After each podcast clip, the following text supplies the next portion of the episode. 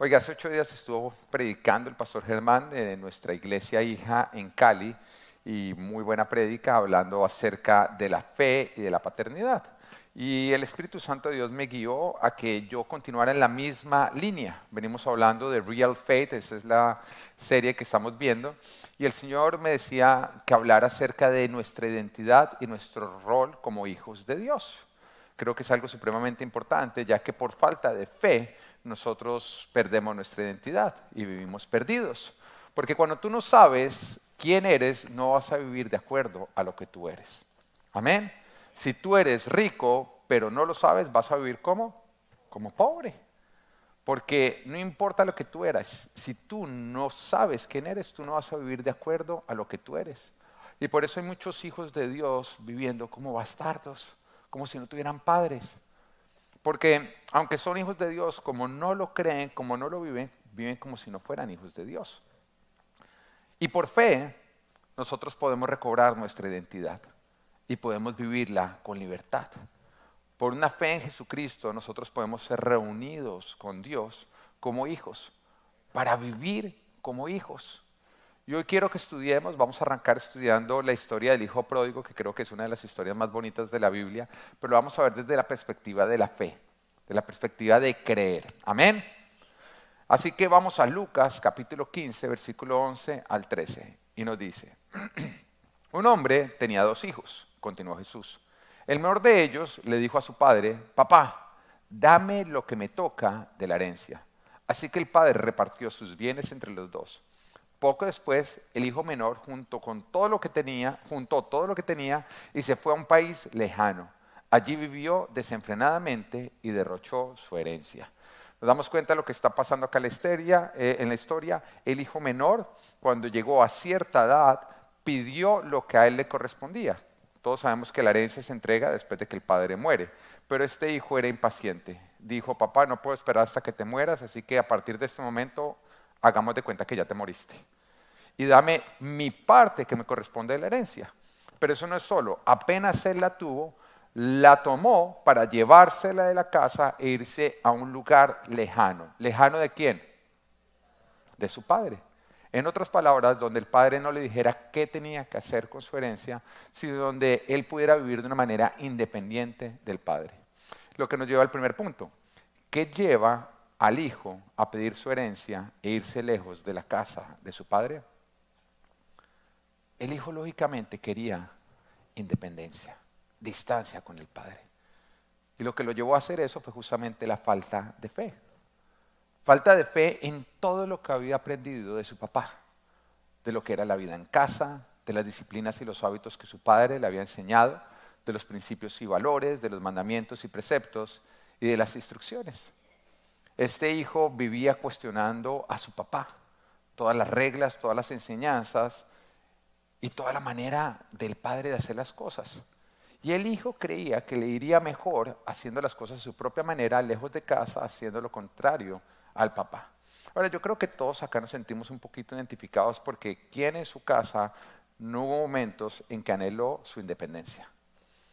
Sobre todo cuando mamá le decía a uno, mientras usted viva en esta casa, oiga, y uno, la cuenta bancaria, o sea, la falta de cuenta bancaria porque ni cuenta bancaria había. El marranito, uno miraba al marranito y uno decía, algún día te vas a llenar y voy a poder cumplir mis deseos. Porque todo lo que papá y mamá decían, uno llegaba a cuestionarlo. Y uno anhelaba una independencia creyendo que todo lo que papá y mamá decían era innecesario, era anticuado. De hecho, estaba complicando más nuestra vida. Hubo momentos en los que nosotros creíamos en casa que si no fuera por papá y mamá nosotros podríamos ser más felices. ¿Usted alguna vez lo vivió? Pero lo mismo nos pasa con papá Dios. Y muchas veces lastimosamente creemos que sus leyes y sus mandamientos están es para complicar nuestra vida. Y volviendo a la historia del hijo pródigo, este hijo pensó, oiga, por mucho tiempo he aguantado a mi papá. He aguantado a mi papá con todas sus estúpidas reglas. Pero ya llegó mi tiempo. Ya llegó mi tiempo, ya soy mayor y ahora las cosas se van a hacer a mi manera. Y entonces mira mejor. Y podré disfrutar de esta vida. Yo creo que este hijo dijo, mire, yo me voy a ir lejos para que mi papá no me moleste, para poder hacer las cosas a mi manera. Y cuando me vaya mejor que mi papá, vengo y se lo restrego en la cara. Porque este hijo seguramente eso hace la necedad. La necedad nos hace despreciar la verdadera sabiduría. Y nos pasa, ¿no? Nosotros cogemos y siempre criticamos a nuestros papás hasta que llegamos a la edad de ellos, fuimos padres y decimos, oiga, tenían la razón. Oiga, y ahora nos toca decirle a nuestros hijos. Y saber que cuando uno les dice, ellos nos están diciendo antico. Y uno, y uno le diré en la mente, yo no lo pensé, pero usted algún día va a volver a darse cuenta de lo que yo. Y era lo que estaba pensando ese hijo. Ya no tendré que aguantar estas estúpidas reglas. Voy a tomar lo que me pertenece me lo va a llevar lejos de esta casa, donde voy a hacer mis propias reglas y voy a poder disfrutar la vida.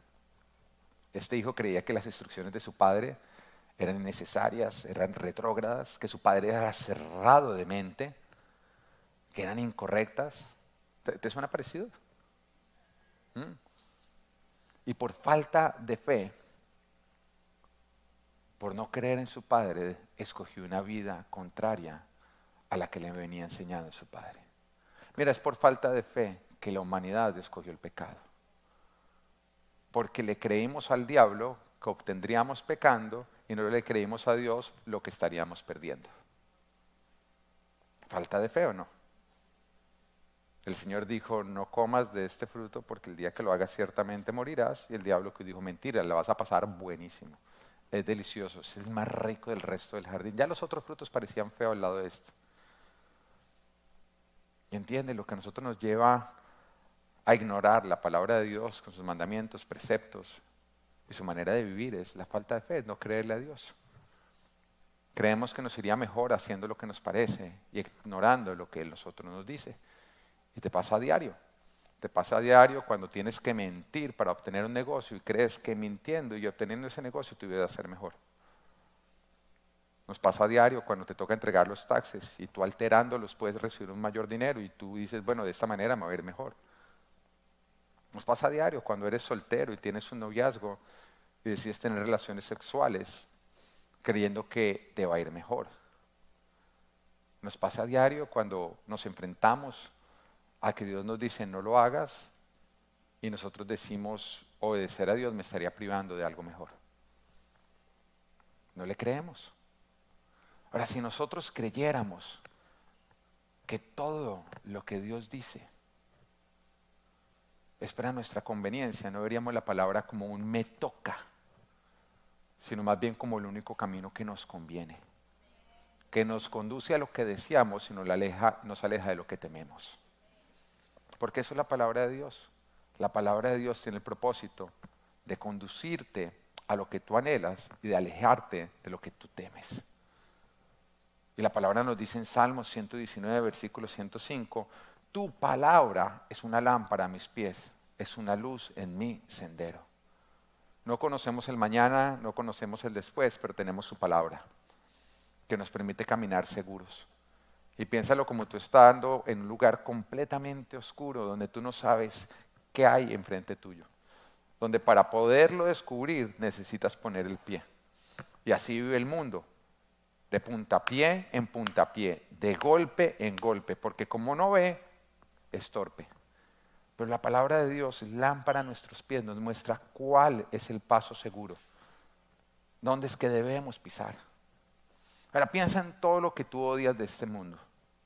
Piensa de pronto en el hambre, es algo que yo odio, cuando yo sé que hay niños muriendo de hambre, cuando veo a mis hijos comiendo y la felicidad de ellos, porque además tuvieras lo que es comer en mi casa, parecemos pumas todos. ¿Mm? Empezando por mi esposa, porque así me tocó a mí en el noviazgo. Yo me encontré con una sorpresa en el noviazgo, no va para el tema, pero te lo quiero contar. Yo hasta, hasta que llegué a ella, yo estaba acostumbrado que yo llegaba a un restaurante y uno se comía el plato uno y la mitad del plato de la novia uno. Entonces uno, uno quería influenciar en qué pedían porque uno sabía que la mitad de ese plato iba para uno, no, pídete esto más bien, ¿no? No, no, no. Cuando me casé con Ana María, me novié con ella, era o come rápido o come mitad. Fue cuando, cuando, cuando yo empecé, o sea, hay conversaciones que no deberían tener en una relación, ¿no? Y le servían a uno, uno llegaba a un plato con la carne grande y otro con la carne más pequeña. Y yo crecí sabiendo que a mí me tocaba la carne grande, porque es que ustedes saben, uno es más grande, uno quema más, calorías. Uno y ella cogía y me decía, qué falta de caballerosidad. Te estoy ayudando a que mantengas la línea, soy más grande. ¿Ah? Y ella se comía al pequeño con lágrimas en los ojos y dice, que ¿por qué no me tocó un caballero? ¿Ah? Pero bueno, volvamos nuevamente a la prédica cosas que odiamos en el mundo. Una esposa que come más que uno.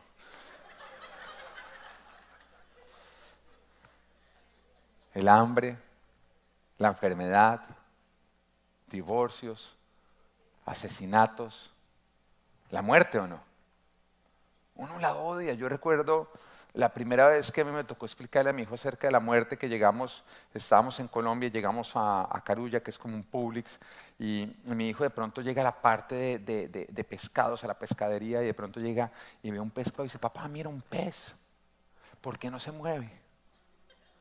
Y yo, primera vez que me enfrento a decirle, porque está muerto.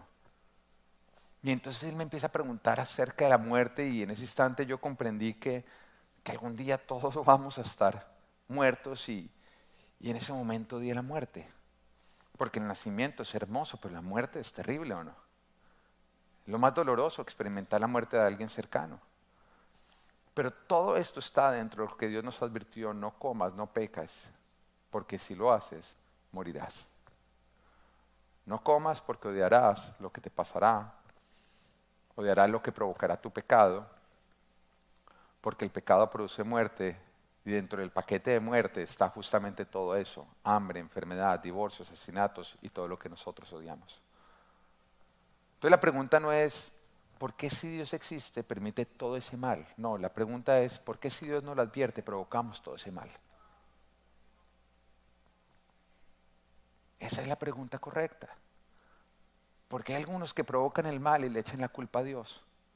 ¿Por qué si tú existes hay gente muriéndose de hambre?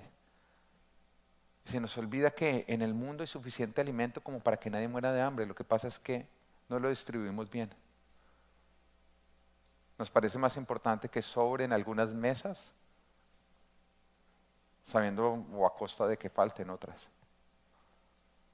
Entonces no es porque Dios permite tanto mal, es porque si Él nos lo advierte, nosotros tenemos que provocar tanto mal. Y esa pregunta también es para tu vida. Porque de pronto tú vienes bravo brava con Dios por lo malo que estás viviendo y dices, Señor, ¿por qué si tú me amas? ¿Por qué si tú eres Dios? ¿Por qué si tú eres todopoderoso? Provocas este mal en mi vida y el Señor te dice, esa no es la pregunta. ¿Por qué si te lo advierto estás provocando todo este mal en tu vida? Por falta de fe. Porque cuando no creemos en su palabra nos metemos donde Él nos dice, no te metas porque por falta de fe ignoramos su palabra.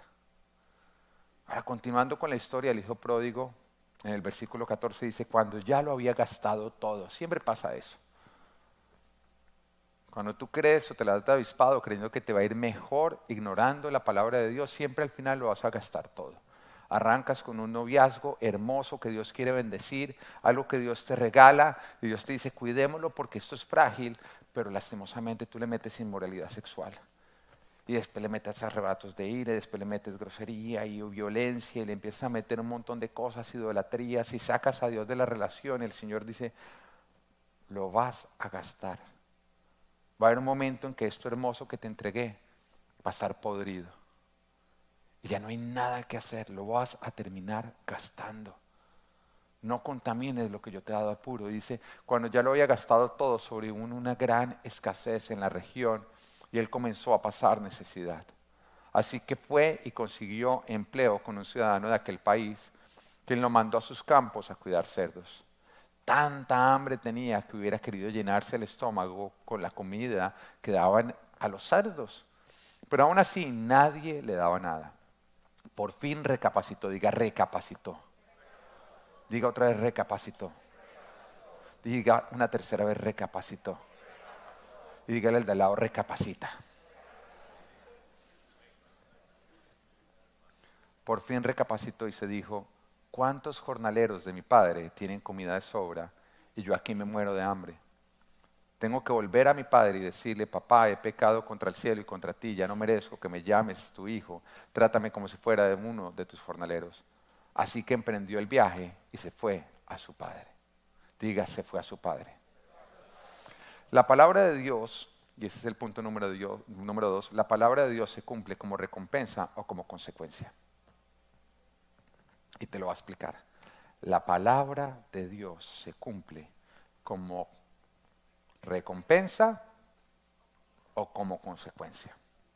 La pregunta es, ¿cómo se va a cumplir en tu vida? Porque a todos les encantan las promesas de Dios, ¿o no? Pero las promesas de Dios son tanto para bendición como para maldición. Él te dice, aquí te doy a escoger entre vida o muerte, entre bendición o maldición. A la larga te vas a dar cuenta que Dios no miente y que todo lo que dice su palabra se cumple en tu vida.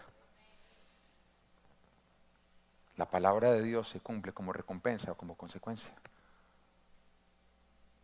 Ahora, tanto la fe como la falta de fe nos van a dejar ver que Dios no miente y que siempre dice la verdad.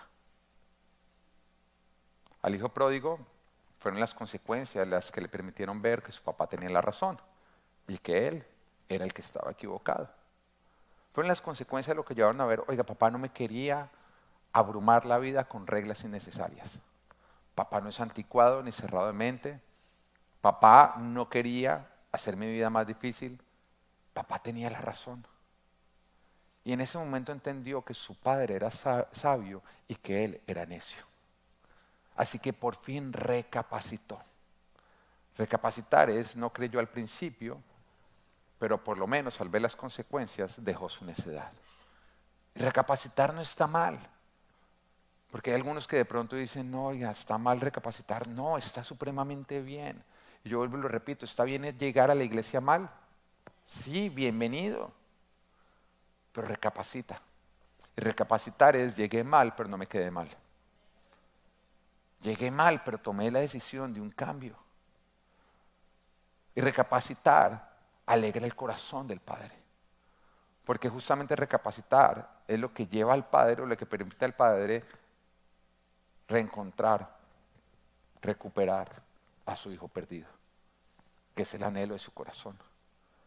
En Lucas 15:7 dice, les digo que así están bien en el cielo, habrá más alegría por un solo pecador que se arrepienta que por 99 justos que no necesitan arrepentirse. O sea, ¿qué es lo que está buscando el Padre? El papá, pues, nuestro Padre Celestial está en búsqueda de hijos que recapaciten, de pecadores que recapaciten.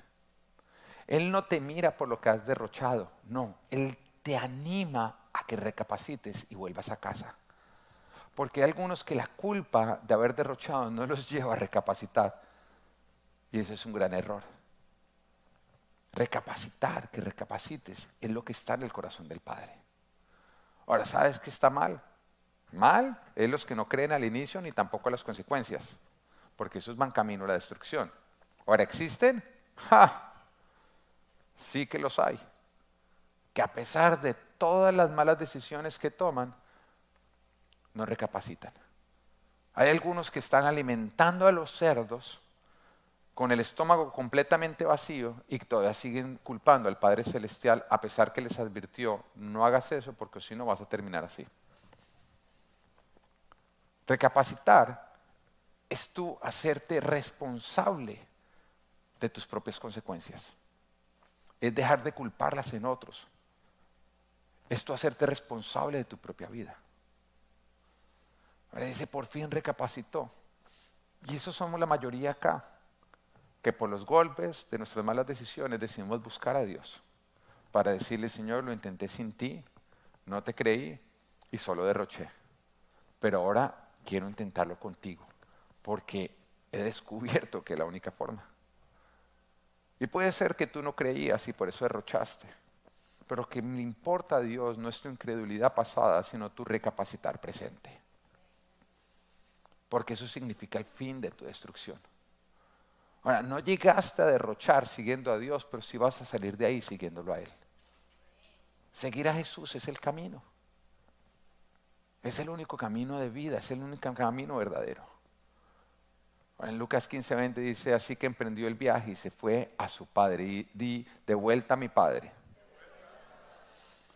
Lo primero que él hizo fue tomar sus bienes y alejarse del padre. Por eso se va a un lugar lejano.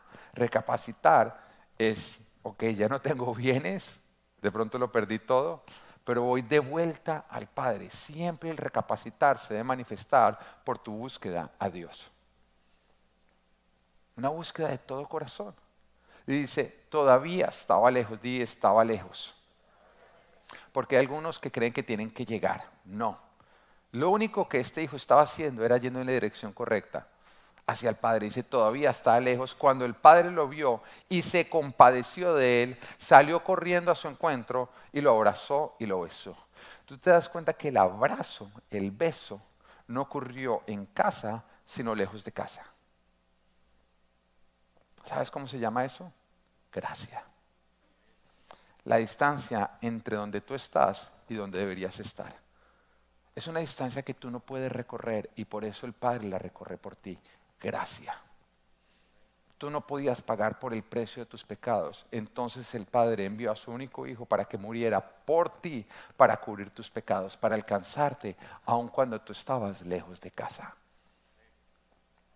Gracia es el Padre recorriendo la distancia que nosotros no podríamos recorrer porque nos quedaríamos cortos. Y mira lo que nos dice Salmos 49, versículos 7 y 8. Dice, nadie puede salvar a nadie ni pagarle a Dios rescate por la vida. Tal rescate es muy costoso, ningún pago es suficiente. O sea, si toda la humanidad se hubiera unido para decir, entre todos nosotros vamos a pagar el precio de la salvación de una sola persona, no se hubiera logrado. ¿Tú estás entendiendo lo que eso significa? Estamos hablando que si en este momento tenemos 7 billones de habitantes y han pasado cuántas generaciones pasadas, si todos esos billones de billones de personas nos uniéramos para decir, entre todos nosotros vamos a pagar el precio de la salvación de uno solo, uno solo, no alcanzaría. Y por eso es necesaria la gracia. Y el punto número tres es, Dios nos alcanza con su gracia y no con nuestras obras. Y es algo que tú tienes que entender. Porque hay muchos que llegan hasta esa distancia que el Padre tiene que recorrer y todavía le dicen, no corras, no corras, no corras, que yo voy a llegar hasta ti y por eso se quedan lejos. Nunca, nunca rechaces la gracia de Dios porque es lo que te permite sentir su abrazo y su beso. No podrías. Nosotros no podríamos llegar a Él independiente de nuestro esfuerzo.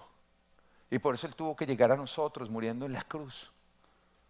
Y en nuestro caminar con Dios siempre va a haber algo que nos recuerda que nosotros nos quedamos cortos, que necesitamos de su gracia, que Él recorra la distancia. Y no importa si tú acabas de llegar o si ya eres el pastor, siempre va a haber algo que nos recuerda que nos quedamos cortos y que necesitamos de su gracia. Amén o no. Lo que pasa es que nos encanta señalar ese algo de otros, ¿no? ¡Ah!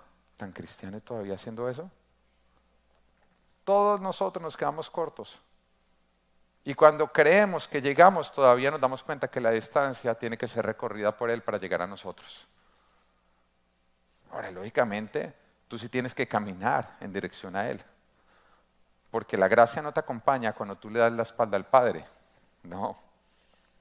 La gracia te acompaña cuando tú vas de frente hacia Él a pesar de que no logras llegar. Eso es lo que desata la gracia. Porque hay algunos que están caminando de espalda al Padre y todavía creen que la gracia los está acompañando. No. Es el estado del hijo necio, que está yendo a derrochar su vida. Y el Padre no va tras ese. Pero aun cuando tú decidas caminar a Dios, siempre va a haber una distancia, un algo que nos muestra que nos quedamos cortos, que necesitamos de su gracia, necesitamos que Él recorra la distancia. La santidad arranca con nuestro arrepentimiento cuando vamos camino a casa, con ese cambio de dirección. Pero la santidad es completada por su gracia, cuando Él corre a nosotros, cuando Él cubre la distancia, esa distancia que nosotros nos quedamos cortos. Y no somos perfectos, pero Él nos perfecciona. Y en eso consiste la gracia. Y vivir sin gracia es tomar la decisión de vivir lejos de Él. Rechazar que Él corra a nosotros negarnos la gracia es negar estar cerca de Él. Y hay algunos que viven negando la gracia de Dios. Hay algunos que cuando no logran llegar al Padre, rechazan la gracia de que Él corra hacia ti. Y cuando tú niegas la gracia, tú te niegas a estar con Dios. Así que no seas tan duro contigo. Y entiende que la relación con Dios arranca con gracia y se mantiene con gracia. Ahora, ¿qué desata la compasión del Padre? Porque nos damos cuenta que el Padre se compadeció de él. ¿Qué es lo que desata esa compasión del Padre que termina en una gracia, en un rescate? La fe de su Hijo. Que ya no se alejaba de casa, sino que iba camino hacia Él. Lo que nos lleva al cuarto punto. Dice, lo que desata la compasión del Padre no es tu situación adversa, sino tu fe. Lo que desata la compasión del Padre no es tu situación adversa, sino tu fe. Y, lo quiero aclarar por una situación, porque el Padre ya sabía que el Hijo había derrochado todo, ¿no? ¿Tú crees que el Padre en algún momento pensaba, oiga, mi hijo le debe estar yendo bien por allá afuera? El Padre ya sabía que el Hijo no debía tener ni en qué caerse muerto. El padre ya debería saber que estaba trabajando para alguien y alimentando unos cerdos.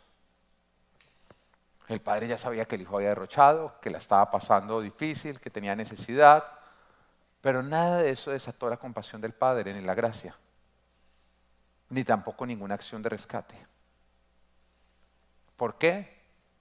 Porque ayudarlo antes de que se arrepintiera hubiera motivado su rebeldía.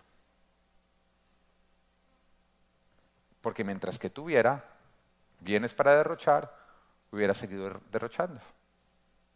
Y eso te lo digo porque hay muchos que tienen una situación adversa que es el resultado de su necedad y están esperando que Dios desate su compasión con su gracia. Sigues desobedeciendo y miras a Dios y le dices, ven por mí que estoy en los cerdos. Pero no es tu situación adversa lo que desata la compasión del Padre, es tu arrepentimiento y tu búsqueda de Él. Es dejar lo que derrocha. Porque si tú estás pasando malas consecuencias y una mala situación por tu necedad y el Padre ya te mandara otra provisión, tú insistirías en esa necedad. Sería motivarla. Así que si quieres desatar la compasión del Padre, deja el camino de Roche y empieza a caminar hacia Él. Porque lo que desata la compasión del Padre no es lo adversa de tu situación, sino tu fe, tu arrepentimiento. Renunciar las cosas, renunciar a hacer las cosas a tu manera. Rendirte para creerle al Padre. Y en eso consiste la fe. La fe es dejar de creerme a mí para empezar a creerle a Él. Porque el peor enemigo de la fe es nuestro propio parecer. Y piénsalo en aquello que todavía a ti te cuesta obedecer. ¿Qué te está llevando a desobedecer a Dios? Que no le crees a Él, sino le crees a tu propio parecer. Todavía crees que te podría ir mejor haciendo las cosas a tu manera. Así que la forma de nosotros desarrollar una verdadera fe es renunciar a nuestra necedad. El peor enemigo de tu fe, de la fe, es tu propio parecer. Todavía intentar hacer las cosas a tu manera. Y por eso Jesús dijo, quien quiera ser mi discípulo tiene que negarse, nos requiere negarnos. Nos requiere decir, oiga, yo antes oraba así porque me parecía, pero eso me llevó a perderlo todo. Ahora, en lugar de hacer lo que me parece, miro su palabra. Y hago las cosas a su manera. Aunque no me parezca, aunque no lo entienda. Y eso es fe. Esa es la fe que sí desata una compasión y que nos permite a nosotros obtener una gracia, que nos lleva a una restitución, una bendición y una abundancia. Y hay muchos que vienen intentando, desatando la compasión del Padre sin fe. Que lo buscan hacer es con lástima. Señor, mira mi situación. Pero siguen en rebeldía. Siguen insistiendo en lo que los llevó a los cerdos. Pero pretenden desatar la compasión de Dios. Y entiende algo, a Dios no se mueve por lástima o por la adversa que es tu situación.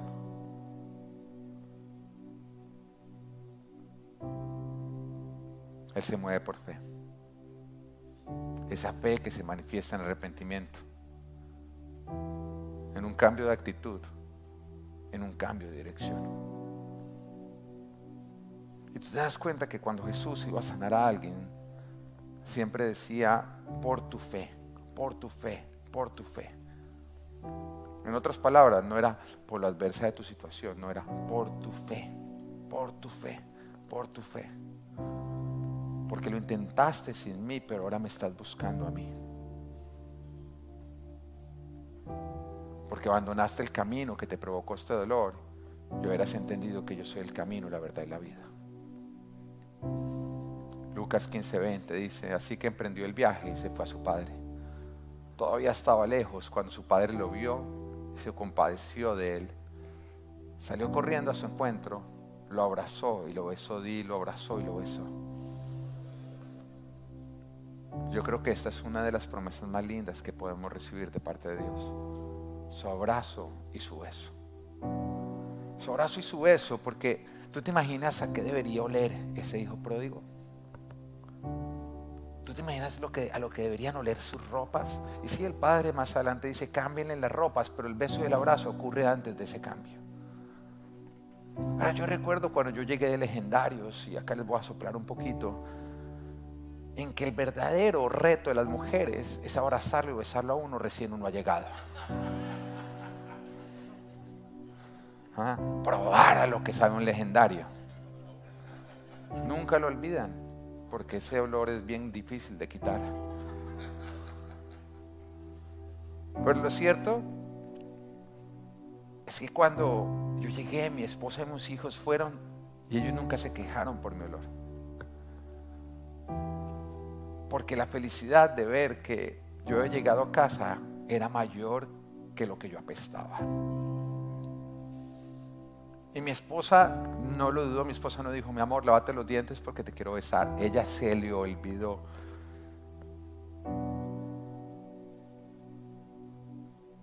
No me tocó contarle que comemos en legendarios porque ella lo supo.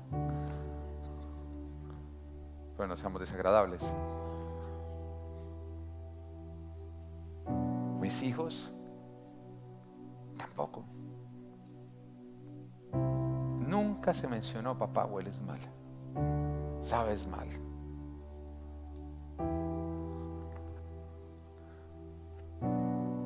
El beso y el abrazo del Padre. A Él no le importa a lo que tú hueles, a lo que tú sabes, a lo que tú apestas. Cuando tú llegas a Él, él te recibe con tal alegría que todo eso pasa a un segundo lugar. Y el beso y el abrazo del Padre no es algo que ocurre al inicio, es algo que inicia. Y que ahora siempre te acompaña, a lo cual tú tienes acceso.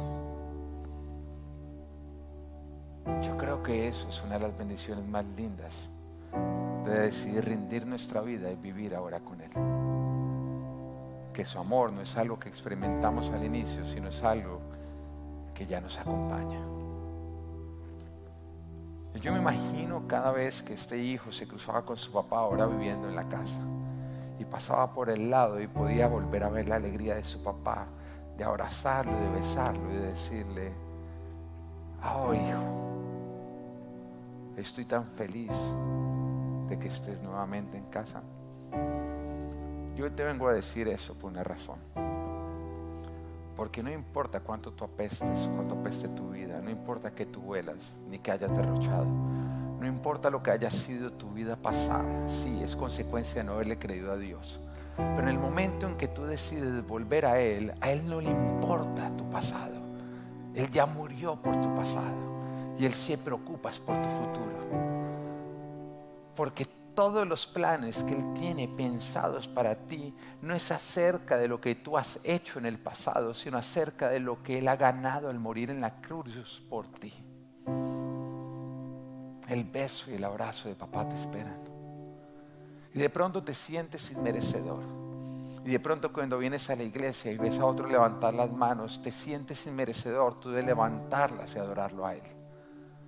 De pronto cuando ves a otros con ese beso y ese abrazo del Padre, te dices, yo no podría hacerlo porque yo he hecho muchas malas cosas. Pero hoy el Señor te dice, yo no te miro por tu necedad pasada, yo te miro es por tu reaccionar presente. Y cuando tú caminas hacia el Padre, el Padre corre hacia ti. Tú caminas hacia Él, pero Él corre hacia ti. Real faith es entender tu identidad. Real faith es volver a Él. Y que Dios te bendiga. Mi Padre,